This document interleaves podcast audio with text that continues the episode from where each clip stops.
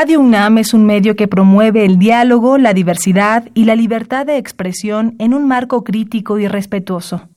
Los comentarios expresados a lo largo de su programación reflejan la opinión de quien los emite, mas no de la radiodifusora.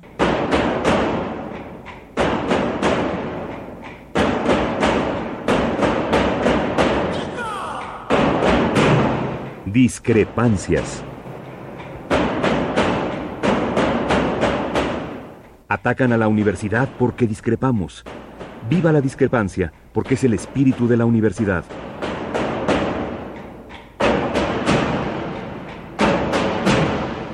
Martes de Discrepancias.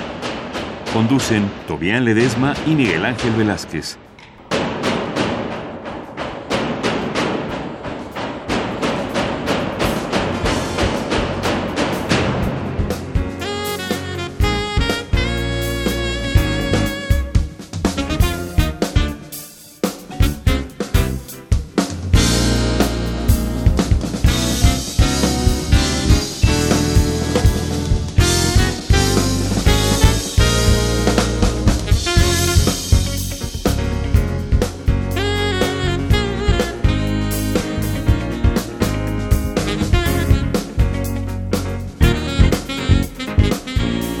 ¿Qué tal? Muy buenas noches, gracias por estar con nosotros. Esto es Discrepancias y estamos en Radio UNAM, como siempre, su servidor Miguel Ángel Velázquez y desde luego Tobián más recién desempacada de Panamá. Hola, muy buenas noches a todas y todos. Bueno, una cosa que me llamó mucho la atención hoy en las campañas de la gente que va a, o que pretende llegar a la presidencia de la República y al gobierno del Distrito Federal, son, al parecer, atisbos de ideas diferentes. O sea que ya no, o sea, no es lo mismo exactamente. Por un lado, Mid retando a Andrés Manuel López Obrador a ver qué cosa puede hacer, qué show le monta para quitarlo de, bajarle puntos del primer lugar. Eh, Anaya desaparecido. Hoy tuvo por ahí un acuerdo en, en Alemania para plantear la cuestión de los gobiernos de coalición, cosa que voy a tocar con ustedes de un momento a otro, y que le funciona a Alemania, eh, hay que ver. Y, eh, y, por el otro lado, aquí en el sitio federal, Claudia Sheinbaum, que se registra como candidata del partido del partido de más derecha o de la extrema derecha del PES, del encuentro social, se registra como candidata de ellos y ahí mismo, cosa que hay que admitirle valentía cuando menos, dice, nuestro gobierno tendrá que ser un gobierno laico. Y deja muy claro cuál es el sentido de su gobierno. Y por el otro lado, Miquel Arriola, ¿qué cree usted? Pues nada, que se ve que se reúne con los de Provida, por si alguna cuestión quedaba ahí por ahí sin saberse, ocultándose de alguna forma, Miquel Arreola dice, señoras, señores, yo voy con Provida. Así, así están las cosas. Pero déjeme, déjeme ir a algo que me preocupa mucho, que son los anuncios que ha estado haciendo el jefe de gobierno, que parece que nos está advirtiendo que esto de la coalición o esto de la alianza este, no tiene mucho futuro o podría reventar en cualquier momento. Incluso hoy pone un ultimátum para decir, o oh, se firma ya un acuerdo para hacer formal la posibilidad de un gobierno de coalición, o esto se acaba. Y hace unos días, si usted recuerda bien, también dijo que la alianza no se había hecho para proteger ningún ilícito. ¿Más claro? Y ya me faltó decir, ¿me estás oyendo, Anaya? Porque ya de todo lo demás, pues estaba clarísimo. Se lo estaba diciendo a él. Pero me preocupa lo de los gobiernos de coalición, Toby, porque ¿qué es esto? Bueno, ahorita les voy a dar la fuente, pero va a ver usted que esto dice, la figura de, de, del gobierno de coalición significa un cambio sustantivo en el modelo de gobierno, no. El gobierno seguirá siendo uno de naturaleza presidencialista. No entonces un sistema semipresidencial. No. En todo caso, será un mecanismo adicional a los ya existentes para supervisar y controlar el desempeño del Poder Ejecutivo. Y podríamos agregar aquí, ja, ja, ja. Los problemas concretos de la coalición. Bueno, una vez aprobado, una vez de que pudiera llegar a ser, ¿cómo se coordinará el gobierno de coalición?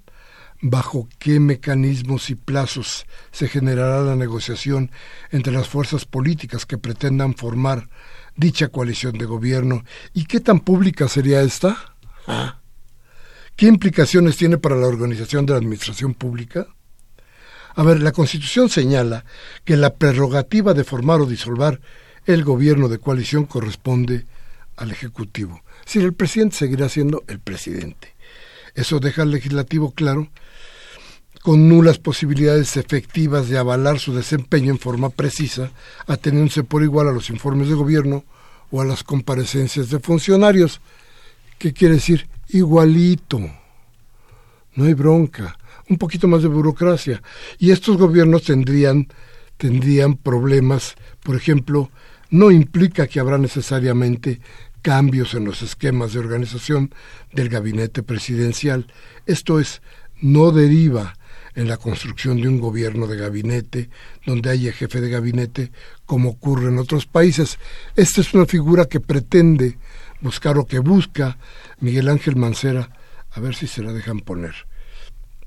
Y esto no es menor porque, dado que en México ha tenido varias lógicas dentro de su proceso de organización de gabinetes, en su historia reciente deberíamos de tomar atención en todo esto porque implica considerar que dentro de la organización de las cámaras no hay elementos formales que permitan dar un seguimiento concreto a la actividad del Ejecutivo bajo este otro esquema de funcionamiento gubernamental.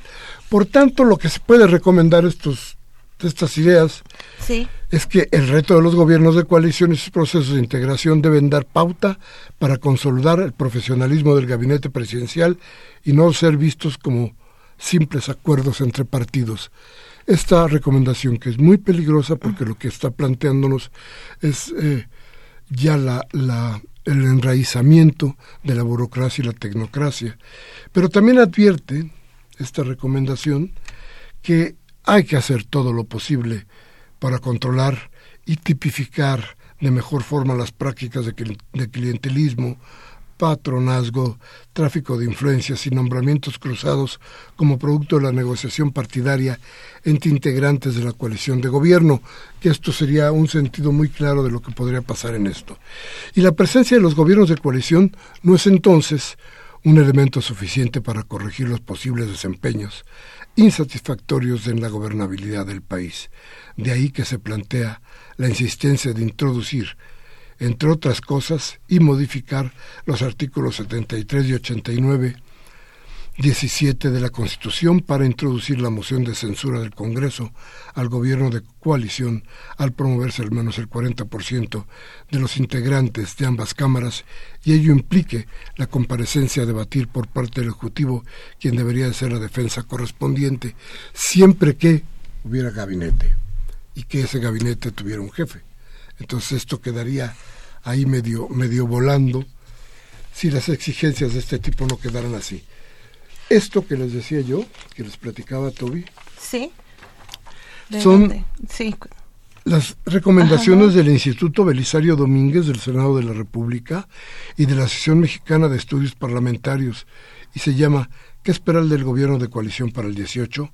Lo hace el doctor Víctor Alarcón Holguín de la UAM Iztapalapa. Esta es la, idea que está tratando de imponerse, cuando menos en la Ciudad de México. Sobre todo hay que tener que esta idea del gobierno de coalición no se ha, no se ha venido construyendo por una necesidad de gobernabilidad en la ciudad o en el país, sino con miras a la creación del frente integrado por el PAN y por el, PRD, que son los principales impulsores de esta figura de gobierno de coalición. Cabe mencionar que en, el, en la ley electoral de la Ciudad de México sí vinculan la coalición electoral al gobierno de coalición, dando ahí una mezcla y una ingobernabilidad un poco extraña de lo que ven en los gobiernos de coalición para la Ciudad de México. Muy distinto a lo que podría ser a nivel nacional si se hace una ley de gobierno de coalición a nivel nacional. Y a ver entonces cómo podríamos entonces encontrar eso que estamos pidiendo desde hace mucho tiempo, brújula para el gobierno. Vamos a ir a un corte y vamos a regresar de inmediato. Teléfono 5536-8989. Y nuestra alada sin costo 01800 5052 688. Tenemos invitado y vamos a hablar de algo que a usted y a mí y a todos nos duele mucho. Vamos al corte.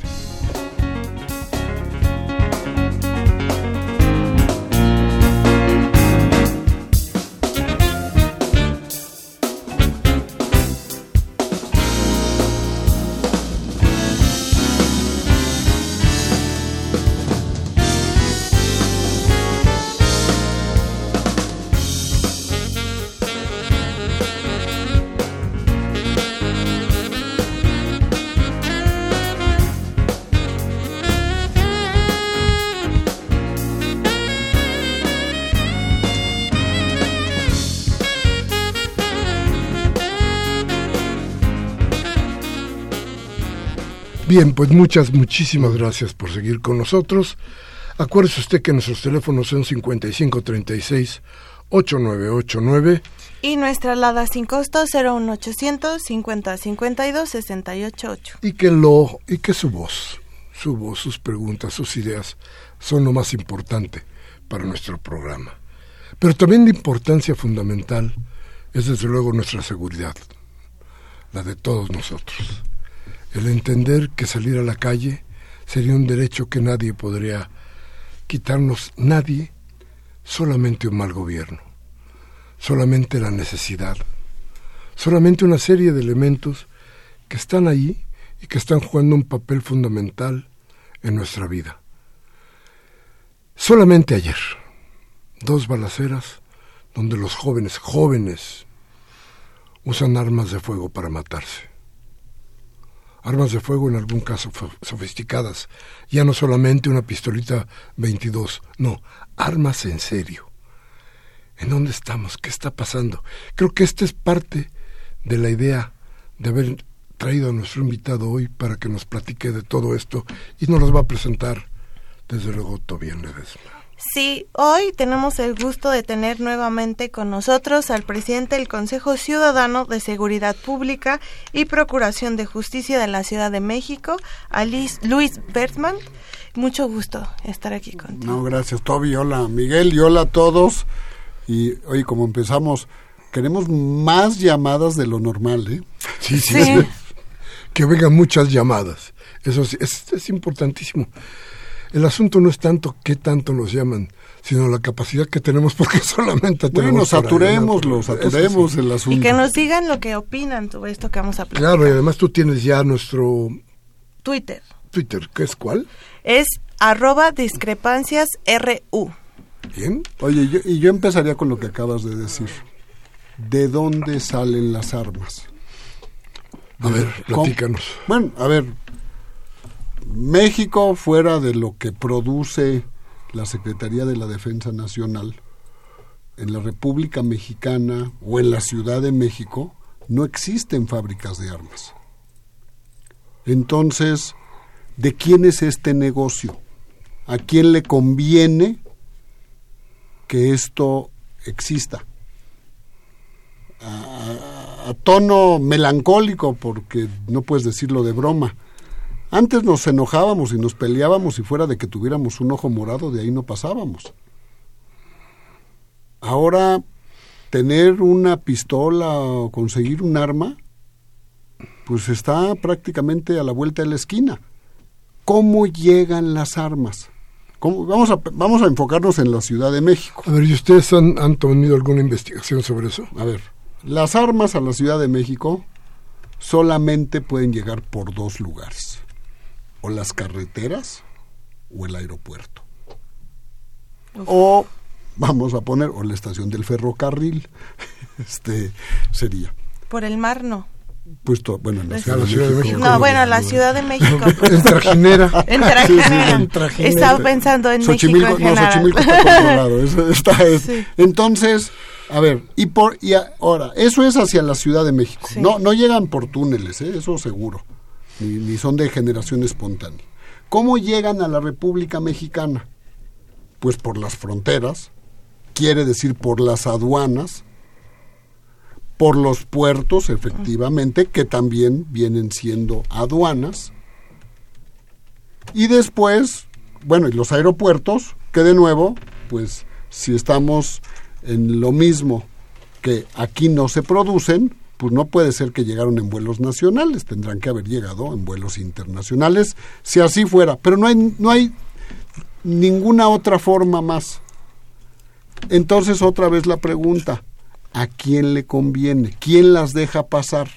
Yo parto del discurso hipócrita de nuestros vecinos distantes del norte, en que nos califican de que somos delincuentes y todas estas cosas que allá dirán, pero que para ellos su gran negocio es estar vendiendo armas y que vengan aquí. Pero eso lo venden ellos del lado de allá, del lado de aquí. La pregunta vuelvo a hacerla, ¿a quién le conviene? ¿Quién hace negocio? ¿Quién gana dinero con que estén entrando y entrando y entrando y entrando, no? Y eso es, hasta que no se resuelva, México no vamos a poder recuperar la paz. Si no podemos decir, si no podríamos decir, Luis, que hay nombres involucrados, claramente decir fulano, sultano, lo que sí podemos plantearnos es que el gran problema sigue siendo el mismo, corrupción. Y ese sigue siendo el, el problema y, y fundamental. Miguel, y es muy claro, no hay delito que prospere sin autoridad que coopere. ya de ahí podemos ponerle todos los nombres que queramos. Pero en una en un estado, en una ciudad, en una carretera, pues el que permite que circulen estas cosas, Es la autoridad. pues está, se, se vuelve cómplice. Y repito, mientras esa no sea una de las grandes estrategias nacionales de desarme, nos vamos a pasar los próximos 10 y 15 años hablando de cómo recuperamos la paz, la tranquilidad y todo, pero te va a seguir lloviendo lo mismo. Entonces, uno, primer solución al problema y está. Aquí ya el problema no es cómo nos pasamos, aquí el muro nos, aquí el muro nos debe de servir a nosotros Estamos para que no vengan de allá para acá. El diagno- este, estamos hablando del diagnóstico, Bueno, solo del diagnóstico. Pero a ver, hasta cierto punto la Ciudad de México había estado aislada durante mucho tiempo o un buen rato. Mientras la sangre seguía corriendo por todas partes en el país, parecía que en la Ciudad de México y en algún otro lugar no se llegaba tanto. Hoy, después de que pusimos, ¿cómo se llamaban? Escudos el escudo centro. el escudo centro y el escudo no sé qué y el escudo quién sabe cuánto, para que no sucediera lo que está sucediendo, pues estamos hablando del fracaso terrible de las posibilidades del control, por ejemplo, de este trasiego. A ver, hay, hay otra situación y, y- no, a ver, y comparto porque vivimos una realidad, pero comparada con qué. Yo en las últimas semanas y meses he estado yendo a Colima, he estado yendo a Zacatecas, he estado yendo a Veracruz, he estado yendo a Oaxaca. Ya no te voy a hablar ni de Michoacán, ni tampoco te voy a hablar de Guerrero. Y cuando llegas a la ciudad de Zacatecas, a la ciudad de Colima, a Jalapa, a Veracruz, y ves las situaciones que se viven, repito, no, nadie me vaya a malinterpretar, por favor, te das cuenta que sí, la Ciudad de México no es una isla en el país, pero que todavía no estamos en esos niveles que tristemente se están viviendo, perdón, se me olvidó Tamaulipas, y bueno, yo creo que ya aquí vamos a terminar diciendo en dónde menos, no en dónde sí, ¿no? Y esa es una, esa es una de las realidades. Entonces, claro que aquí como ciudad tenemos que hacer mucho, claro que aquí como sociedad ha habido una, una serie de situaciones que están llegando de fuera y que tenemos que robustecer aquí. Claro que también aquí en la ciudad debemos de aplicar lo que estamos viviendo en eh, Ciudad Universitaria. Eh, y claro que como sociedad tenemos que cerrar filas muy, muy fuerte si queremos mantener este proyecto que creo que es por el que pues muchos en la ciudad este, creemos y más que ese proyecto yo para mí les otra vez para ya hay que ser cuidadoso con las palabras no pero la esperanza para nuestro país hoy más que nunca está en la Ciudad de México. A ver dime una cosa porque yo no lo conozco a lo mejor tú tú bien que eres muy estudiosa muchacha es nerd. Entonces este, a ver pero a ver platíquenme cuál es el proyecto de seguridad de esta ciudad ¿Ustedes lo conocen? Yo no se lo he oído al jefe de la policía, ni al jefe de gobierno, ni a nadie. Y cuando me dicen qué es el proyecto, yo no sé si el proyecto es circular con las con las eh, eh, torretas prendidas y la y la y la sirena abierta por las calles y en grupos eh, por la, por las principales avenidas mientras asaltan en otras partes. Este, no no no sé, no hay no encuentro cuál es el proyecto de seguridad. No lo conozco. ¿Tú lo conoces, Toby?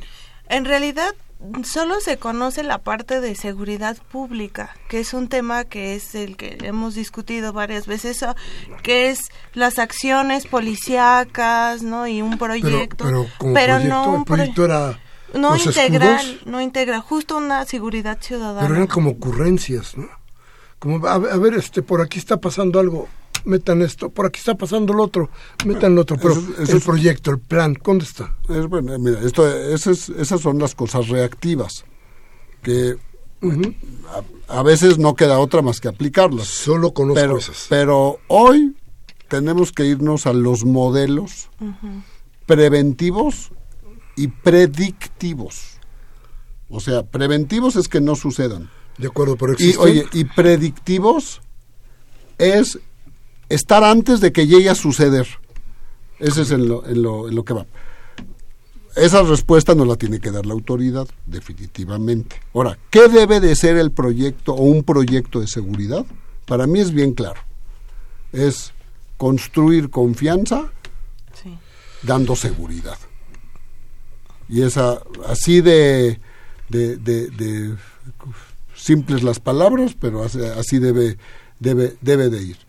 Y eso tenemos también que ser muy cuidadosos. ¿Por qué? Porque eso te puede llevar a acciones que caigan en situaciones autoritarias, que es lo que no queremos que suceda. Así es. Y ahí es donde, otra vez, la seguridad hoy tiene que estar a la vanguardia tecnológica, eh, tienes que hablar de la dignificación de las policías, que ya se nos sigue olvidando que mientras no dignifiquemos a los policías también, el asunto se va, se va a hacer cada vez más y más y más difícil. Este, claro que también hay que quitar muchísima corrupción o mucha corrupción. Y valga retomar otra vez ese proyecto para que las cosas avancen como lo único que queremos que, que es paz y tranquilidad, ¿no? A ver. Yo sigo sin entender si existe el proyecto. No lo dices tú, lo digo yo. Porque las cámaras, los rondines, los escudos, los retenes.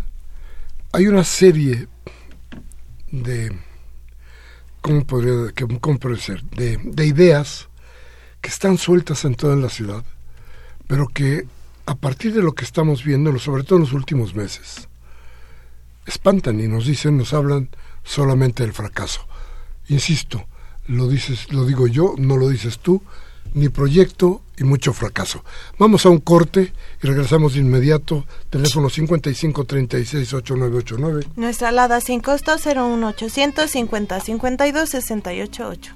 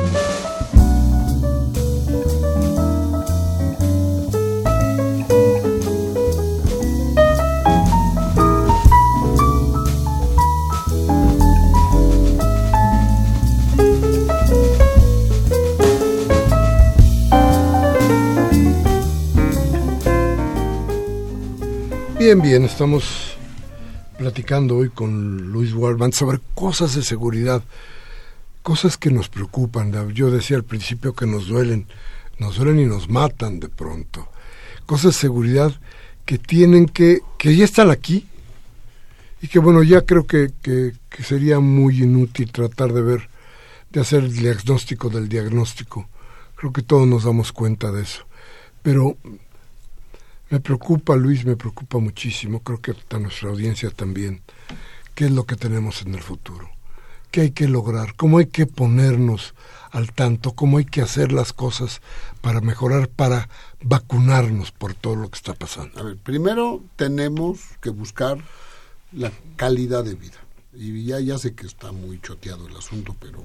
Pero, es básico. Pero, pero eso, o sea, ¿y por qué digo calidad de vida? Calidad de vida es poder caminar libremente Calidad de vida es no tener que preocuparnos si vamos a un restaurante. Calidad de vida es pues tener una tranquilidad si nuestros niños están en el parque. Calidad de vida es subirnos al transporte. Calidad de vida es podernos, mover. Este y pues sí, tenemos que ir a muchos básicos desde la educación, desde la atención médica, desde la movilidad social y física, eso tienen que ser cosas que se tienen que estar trabajando todo el tiempo.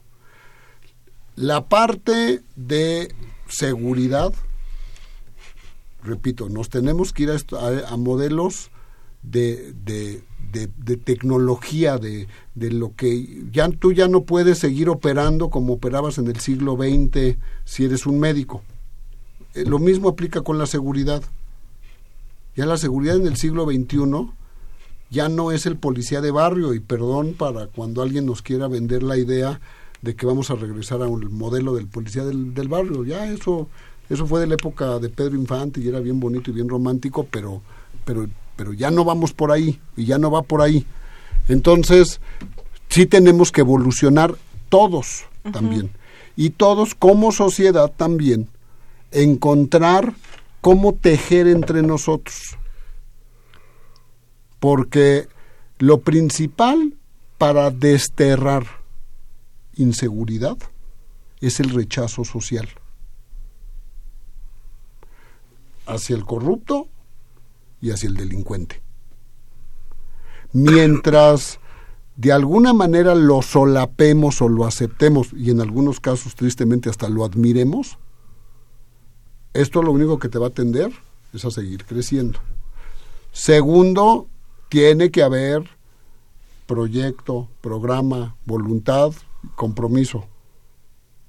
Sin esos, de nuevo, todo lo que nos vengan a vender, pues se va a hacer una muy bonita propuesta, pero nos va a seguir manteniendo en lo mismo, ¿no? Y un ejemplo de esto que comentabas, que digamos la policía de proximidad ya no es tan funcional, ¿cuál sería un modelo? Es que, no es que no, policía, el policía tiene que estar cerca de nosotros. Ajá.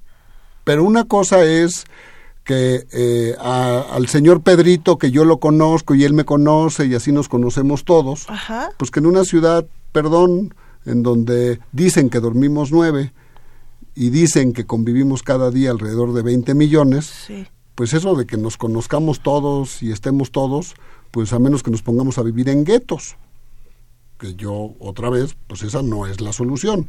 Entonces, se tiene que generar estos modelos en donde claro que tiene que haber una cercanía de la policía, no del policía, de la policía.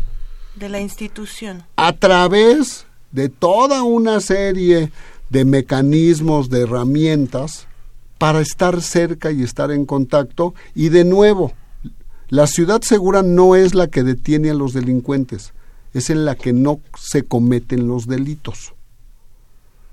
Si tenemos que estar persiguiendo delincuentes, algo ya no estamos haciendo bien. Todos, ¿eh? No nada más la policía. Y hacia eso es hacia donde nos tenemos que dirigir. A ver, déjame decirte algo. No tendríamos que entender a la policía como una parte del mismo trabajo social de los gobiernos. Es decir, la policía vinculada a, la Secretaría de Desarrollo Social para la entrega de lo que se haga de los programas sociales, la policía integrada a cada una de las formas de gobierno que se puedan dar para que se conozca, para que se vea, para que se pulse porque a final de cuentas hoy la policía parece ser un ente aislado que trabaja por sí mismo, por sí solo y que no obedece a ninguna regla de, gobierno. Sí, pero porque también lo hemos la, la hemos olvidado mucho. Ese, ese, digo, y la hemos obligado, y aquí, perdón, y aquí el llamado no es a la autoridad, ¿eh? es hacia nuestros diputados. Oye, si el promedio de lo que está ganando un policía en la Ciudad de México está alrededor de los 7.500 pesos mensuales,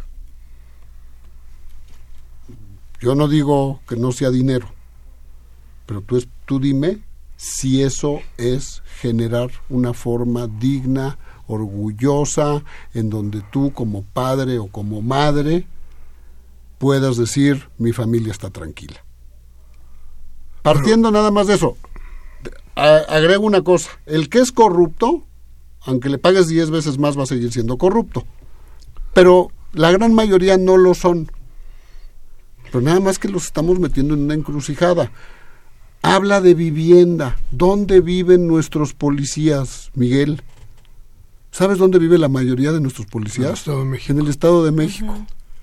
¿Sabes cuánto tiempo se gastan, como muchos, no nada más policías, que deberían de vivir en la Ciudad de México, y aquí sí es un llamado para todos para entender que los que somos chilangos debemos de vivir en la Ciudad de México, no fuera de la Ciudad de México, que lo que nos causa problemas es esa movilidad negativa de irnos a dormir a un lado y venir a trabajar al otro y de tener que darnos los servicios donde trabajamos porque donde donde vivimos ni siquiera hay servicios. Entonces, esa es otra también gran gran oportunidad y pendiente de nuestra ciudad. Eh, otra cosa importante es dónde están los servicios médicos, no para el policía, y también para el policía, el, policía tiene un servicio médico si sufre un accidente, si es víctima de un balazo y eso. Pero si se le enferma su hijo, su señora, su mamá un pariente, no tiene una gran cobertura este tampoco. Entonces, esa es parte de ir construyendo seguridad.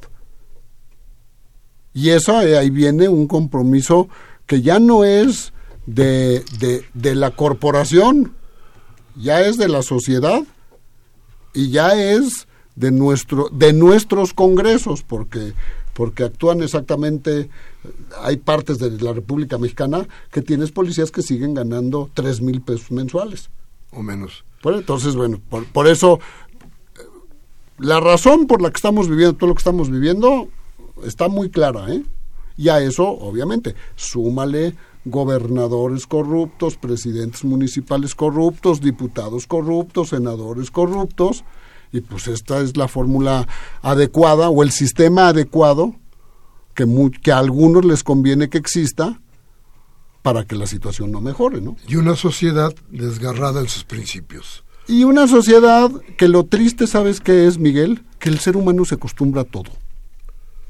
O sea, cuando, cuando de veras, te repito, llegas a Zacatecas, llegas a Jalapa y ves en la situación como están viviendo, que se oigan, ¿qué pasó? ¿A dónde se perdieron? ¿Cómo lo aceptaron?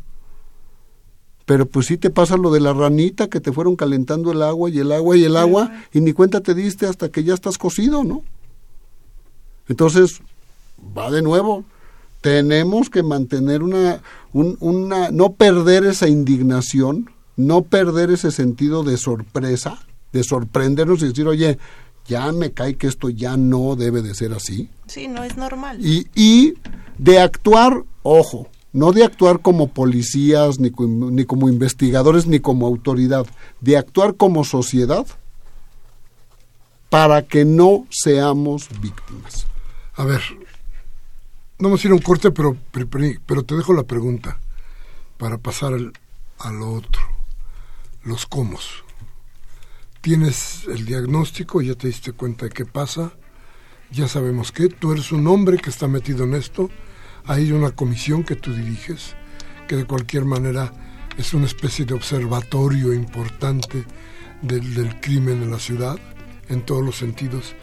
Y bueno, y la pregunta es, ¿y ustedes se han dado cuenta ya de por dónde, por dónde está la luz al final del túnel? Vamos al corte, regresamos nuestros teléfonos 5536 8989. Nuestra alada sin costo 01800 5052 688. Regresamos.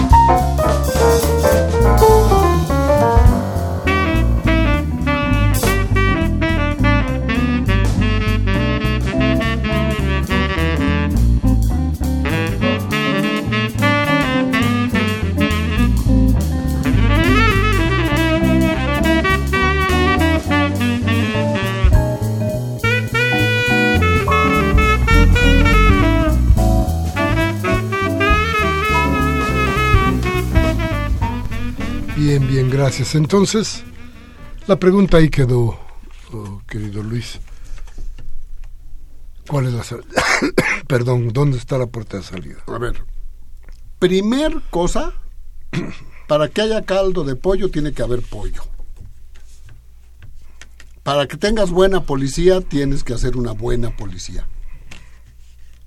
Si no nos queda claro a todos nosotros que la policía se tiene que volver uno de los personajes admirados en una sociedad, este asunto no camina en ninguna parte. En la Ciudad de México, fíjate que te salgo una cosa bien importante. El modelo de la policía de la Ciudad de México, que es justo el modelo que no quiere adoptar el resto del país, el famoso mando único, mando mixto y todo esto, es en gran medida lo que nos ayuda a que no vivamos lo que estamos viviendo en otros lugares de la República. Imagínense que en la Ciudad de México hubiera 16 diferentes policías. Eh, Este, Una locura. no, no, Michoacán sería un jardín de niños, ¿eh? Imagínate que hubiera la policía de Miguel Hidalgo y la de Benito Juárez y la de Coyoacán y la de Iztapalapa y que tú ya te pasaste de la delegación De Iztapalapa sí. y te fuiste a Tláhuac. No, hombre, estaría pero divertidísimo este asunto, digo, para para para para ni siquiera Pensar, pensar en, en, eso. Sí. Entonces, el modelo es bueno. Estamos fallando. Uno. Dos. ¿Qué es lo que tú acabas de decir? Tiene que haber una coordinación entre todos. ¿Por qué? Porque el desarrollo social tiene que estar involucrado y relacionado con la procuración de justicia, con la educación. La educación también tiene que estar involucrada con la seguridad. ¿Para qué? Para que tus modelos no sean reactivos. Y a veces hasta te diría, a veces hasta estamos poniendo a la policía a hacer actos de gobernabilidad cuando, el, cuando la policía no está hecha para ser quien debe de actuar para que exista gobernabilidad. A ver, ¿no? pero no se ha olvidado la figura de la prevención para crear cuerpos rep- represores fundamentalmente. Yo, a ver, se te dan casos de represión, pues, pues no lo podemos negar. Oh, Pero una cosa es Pero el- yo no creo que el modelo sea un modelo represivo, ¿no? no en la ciudad. Bueno, al menos lo que vives en la ciudad, yo creo que no. No quito las honrosas excepciones de barbaridades que, que podemos llegar a ver, pero yo creo que ese no es el tenor que vemos en la ciudad, ¿no? Me voy al estado de aquí al lado, está un poquito más complicado. Sí, yo, y, la, y la idea clara es este el modelo preventivo. ¿Qué sucedió? ¿Qué pasa con ese modelo preventivo? Es que, es que no evolucionaste parejo. Ahí sí, una vez más la sociedad te ganó, o le ganó. Y se quedó en un gobierno, o en unas formas de gobierno, pues cómodas, mientras tu sociedad, Seguía avanzando. su sociedad, que la delincuencia es parte Parte. de la sociedad, pues siguió avanzando y avanzando y avanzando. Y cuando ya empezaste a tener que responder y reaccionar, pues ya te llevaban 15 pasos adelante, o ya te llevan 15 pasos adelante.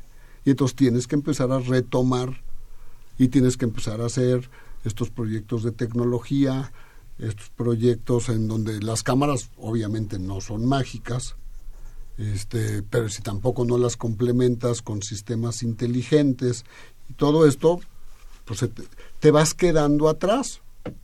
Y aquí tienes que ir adelante. Y esto es fundamental, ¿no? Porque entonces parecería que la idea es, si no existe justicia, y justicia me refiero en todos los sentidos, si no existe justicia, lo que, lo que nace de eso es violencia, lo que nace de ello es corrupción. Desconfianza. Exacto. Y, y, oye, y, Entonces y- es y buscar este- modelos de justicia, Luis, a partir incluso de las propias leyes. Tú hablabas de la de los diputados, de las cámaras. No, no- un nuevo pacto social. Por eso este sistema, Miguel, sí necesita una sacudida. Yo no quiero decir por quién, ni por quién sí, ni por quién no. Pero el sistema necesita una sacudida. ¿Por qué? Porque este sistema nos está haciendo daño a todos. Y, tenemos que entenderlo entre todos y también tenemos que, entender que es responsabilidad de todos. ¿eh? Ya sé que muchos de los que nos pueden estar escuchando ahorita van a decir, bueno, y ahora este loco también, y ya resulta que ahora ya nos.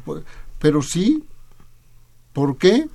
Porque nos guste o no nos guste, estamos siendo parte no de la solución de las cosas, sino de los problemas de las cosas. Porque los aceptamos, porque los toleramos, porque ya nos acostumbramos. La indiferencia. Por, eso, porque, porque tú ya ves a alguien tirado en el suelo y nada más te haces, un, te haces un ladito o lo brincas, o porque como a mí no me tocó, mejor yo ya me voy, o como no fue mi casa la que se metieron, ahí no tengo nada que ver, o como a este fue al que lo asaltaron porque voy a saber qué estaba haciendo. Todo eso es lo que nos ha ido deteriorando a nosotros. Y claro, rodeados de una bola de desgraciados, delincuentes, oye, delincuentes de cuellos blancos, de cuellos azules y delincuentes hijos de la fregada que te sacan una, un cuchillo o una pistola. Eh, y entonces de repente tú dices, ¿y en dónde nos perdimos? ¿no? Si esto no era así, oye, y no debería de ser así, pero es lo que estamos viviendo. Lo fuerte es que, bueno, eh, los últimos, hay pocos estudios en materia de la opinión de los jóvenes para las instituciones. El último es de 2013, que tiene que lo hizo el Colegio de México sobre la cómo ven las y los jóvenes de 18 29 años a las instituciones y una de las que ven como incluso un peligro para su propia integridad son las policías. ¿Sabes qué sería el, oye, perdón, lo primero que yo haría, pues no, si no soy nadie para decir, tu instituto de la policía, tus institutos de la policía, deberían de ser los mejores colegios de México. Para que todos nuestros jóvenes de, tienes que ser mayor de edad, pero vamos a, pensar de, de 16, 17 años, dijeran, yo quiero estudiar ahí, para que cuando termine a los 18, 19, esa formación que tengo, yo quiero tener una carrera de policía, no tener, no ser policía, tener una carrera de policía. Y esa carrera tan sencillo, como lo vemos en el ejército, ¿no? Oye, yo veo a, gran parte de los soldados que llevan una carrera porque tienen sus casas, tienen sus escuelas, tienen sus guarderías, tienen sus hospitales, ¿sabes qué? Pues estos cuates les están cubriendo todas las necesidades para ellos y para sus familias. ¿Por qué no lo hacemos con nuestros policías? Si nuestros policías son los que más cercanos están hacia nosotros. El ejército está hecho para otras funciones que tristemente la, la hacemos o las han distorsionado y ahorita nos los tienen en las calles haciendo cosas que no son de lo, del ejército o de las fuerzas armadas, ¿no? Insisto, la policía me parece que está vista y considerada como una parte fuera de todos los proyectos de gobierno, como un ente, y insisto en el... reactivo, este, castigador. Exacto, que no tiene que ver con la prevención ni con ninguno de los proyectos de gobierno que tiene, que tiene la, que tiene el gobierno. Por tanto, decía yo, la policía tiene que tener, debe tener, hoy más que nunca, te pregunto, vinculación con los órganos de gobierno. Claro, siempre. Bien, vamos entonces ahora a un corte, vamos a regresar para nuestras llamadas para escuchar cuál es su opinión sobre los temas que hemos tenido hoy sobre la mesa. Regresamos en un momento.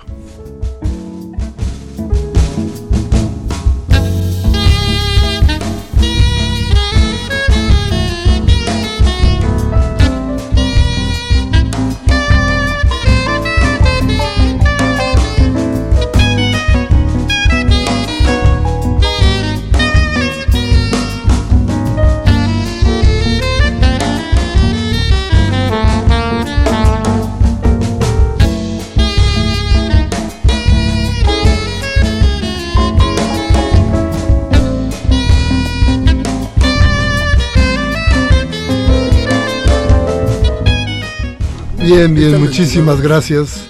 Gracias por seguir con nosotros y vamos a las llamadas.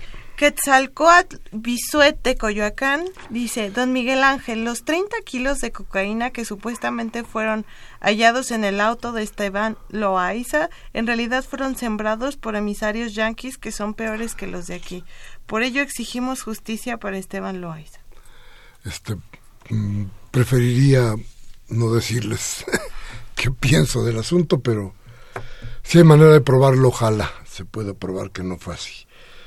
Dice Karen Dam de Miguel Hidalgo, tenemos que sacar al país del profundo caos en el que se encuentra. Los políticos causantes de ello no lo van a hacer, lo tenemos que hacer nosotros. Doña Karen, con el cariño de siempre, déjeme decir una cosa. No son los políticos, es una bola de bárbaros que han llegado a ocupar curules y puestos de gobierno por una serie de enjuagues que no tienen que ver con la política, sino con los intereses de algunos cuantos y de algunos partidos. yo creo que los políticos son otra cosa. Yo creo que los políticos tienen otro destino. Arturo Badaguer de Benito Juárez. Todo esto de que las armas han aumentado se lo debemos al gobierno de Salinas, pues fue cuando se proliferó el crimen organizado y el narcotráfico. Además, la CDMX ha de servido de hogar para dos cómplices de Salinas, Rosario Robles y Mancera, quienes permitieron que esta situación se extendiera en la capital. Bueno, dice Martín Castillo, él nos llama de Venustiano Carranza. Dice, con este pleito entre el PRI y el PAN, ¿no será que quieren tronar la elección y desvirtuarla para que no se realice correctamente? No, yo creo que siempre es un anhelo de esta gente que no haya que no haya elección o que la elección se truene, claro, siempre, por eso estamos nosotros para evitarlo. Nosotros me refiero a la sociedad. ¿eh? El maestro Manuel Munguía, muchas gracias como siempre con su llamada, dice violencia, con todo esto tratan de ocultar siempre la verdad, cuando el hablar de la verdad no es despotricar, hacer un reclamo que nos lleve a hacer conciencia de nuestra realidad como nación ante la política sucia de los neoliberales que siguen en un afán perverso y maligno de destruir a México por mantener un sistema político que da vida a una oligarquía que vive cómodamente mientras el pueblo mexicano sigue pagando y sufriendo las consecuencias del despojo privatizador y a ultranza de su reformismo que se desemboca en este, esta partidocracia que nos ha sido impuesta, violándolo todo, nuestra soberanía, nuestra constitución, sin respeto a nuestras garantías y a nuestra vida producto del autoritarismo y el populismo. Eh, vale más que su ambición, corrupción, 89 años de su creación. Esto no es política ni democracia. Y este obtuso MIT quiere seguir gobernando con sus cómplices. Dice Rubén Pinto de Catepec que no confunda MIT o MEADE. En las elecciones, según él, AMLO ya perdió. Se está volviendo loco. pues sí. Máximo García de Venustiano Carranza, saludos a todos.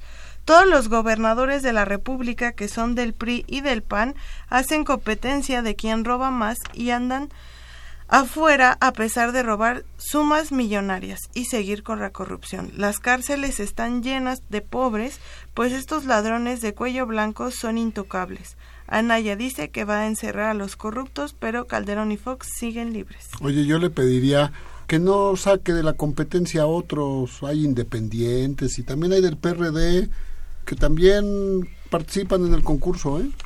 De todos lados. Por eso, no, les quite la, oportunidad. Y, Anaya, imagínate, pues, ¿quién va a cerrar la puerta?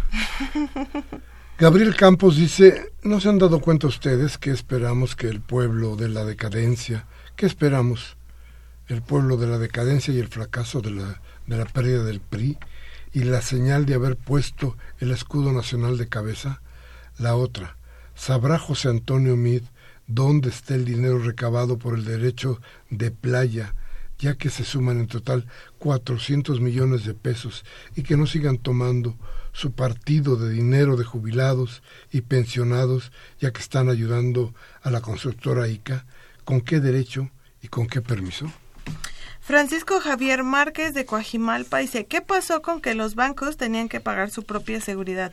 ¿Sería mentira? Pues los policías públicos se la pasan custodiando los bancos. Aurelio García de Tlanepantla Dice, el invitado un día me lo encontré frente a Televisa en moto, no como conductor, sino como copiloto sin casco. No, tiene cultura de la legalidad. ¿Cómo quiere venir a regañar a la ciudadanía si él no sigue la ley? Asimismo, él tiene un cargo honorífico y no se sabe si ha presentado iniciativas para reforzar la legalidad. Al contrario, encubre un montón de sureros y deudores. Ándale falso. Tu cuate. Falso. Y ojalá y tuvieras algo siquiera para acercarte a una verdad. Uno. Y dos, yo no soy ni diputado ni congresista para estar llevando propuestas a los, a los eh, congresos.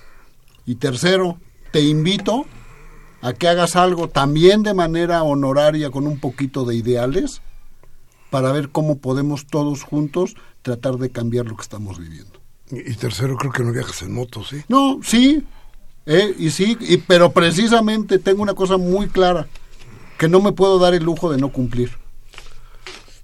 Cosa que a lo mejor este fulano sí hace. Ahí está. Y rápido, Alfonso Borja pregunta que si es cierto que si Sheinbaum se cambió, eh, se cambió de Morena, que está un poco confundido por algo que hiciste al principio del programa, pero más bien es por el tema de la coalición por encuentro social. Sí, se fue a registrar como encuentro social, pero ella sigue perteneciendo y pertenece a Morena.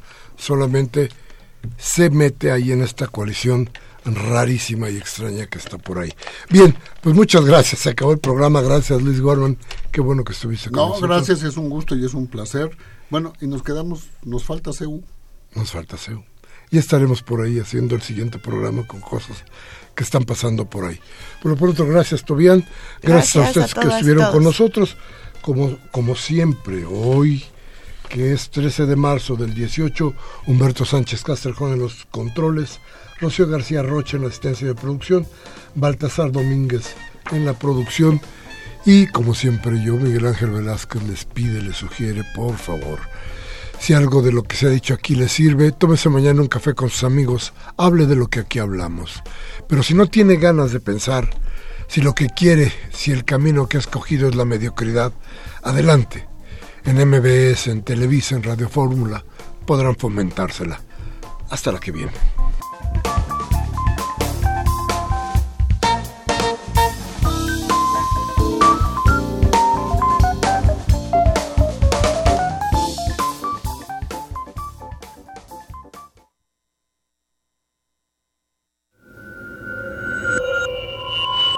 Escuchas XEUN